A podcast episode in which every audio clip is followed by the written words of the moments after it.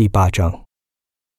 一八七七年那年，即亚瑟港的后期，不可避免的，亚瑟港监狱最终关闭了。一八四二年是亚瑟港监狱运营的顶峰时期，那时生活在此的囚犯数量超过了一千两百人。当年这里是一个繁荣的工业制造区，甚至是范迪门之地人口最多的居住地之一。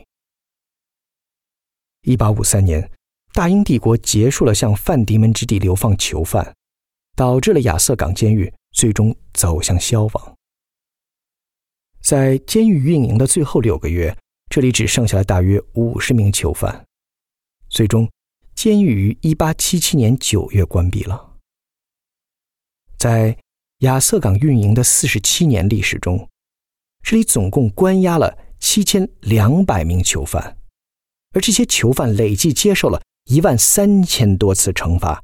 这也就意味着，在亚瑟港重复犯罪者十分的常见。乔治·布里顿因偷窃衣物而被流放了七年，他在亚瑟港监狱服刑了六次，又被送到诺尔福克岛服刑了两次。他是亚瑟港最长服刑记录的保持者之一，可以说，乔治·布里敦确实是个无可救药的囚犯了。随着监狱的关闭，亚瑟港的旅游业开始兴起。最早的一批游客，在1877年年末，最后一批囚犯离开几个月之后，就来到了亚瑟港参观。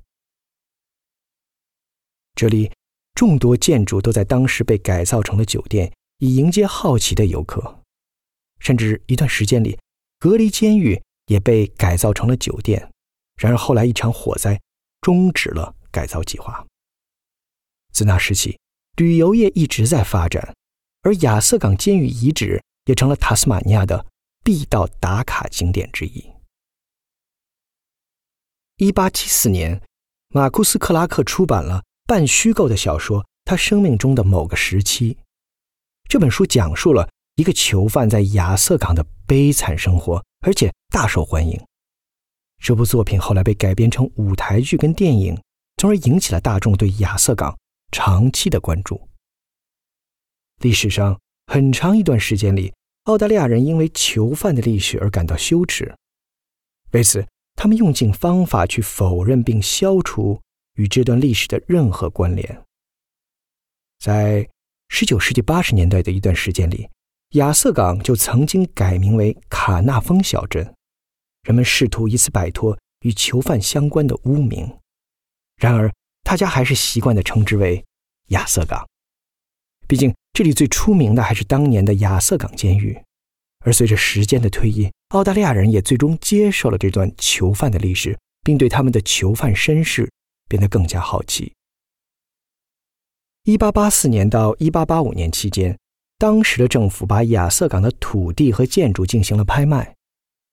期间，军营被拆除，而可重复利用的建筑材料被带到了 Hobart，用于建造民房。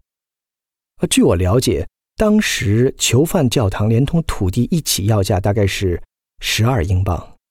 所幸的是，当时没有人购买，所以我们今天才能看到这样的遗址。一八九五年的一场森林大火肆虐了整个亚瑟港，摧毁了很多建筑。而一八九七年那一场火灾几乎毁掉了当时剩下的一切，甚至包括今天我们看到的主体监狱。然而，亚瑟港残破的建筑并没有消减游客参观这里的热情，相反，它更加吸引游客的好奇，过来探秘。亚瑟港的废墟增加了其哥特式的，呃，甚至是有一点浪漫主义式的色彩。到了二十世纪二十三十年代，为了迎合游客的需要，亚瑟港地区出现了三家酒店和两个博物馆，更不用说提供讲解的众多导游了。景区保护委员会也随之成立，以管理该地区，并把小镇的名字正式改回到亚瑟港。自1987年起，亚瑟港历史遗址由现任的亚瑟港历史遗址管理局进行管理，用于保护工作的资金则由塔斯马尼亚政府进行提供。不幸的是，一九九六年悲剧再次降临这个地方，三十五人丧生于当时闻名世界的亚瑟港枪击案。在曾经的咖啡店 Broad Arrow Cafe 所在地，您可以找到一个为此建立的纪念碑。二零一零年，包括亚瑟港历史遗址在内的十一座澳大利亚囚犯历史遗产地被共同提名，并列入了联合国教科文组织世界文化遗产名录。在这十一座世界文化遗产中，塔斯马尼亚就入选了五座。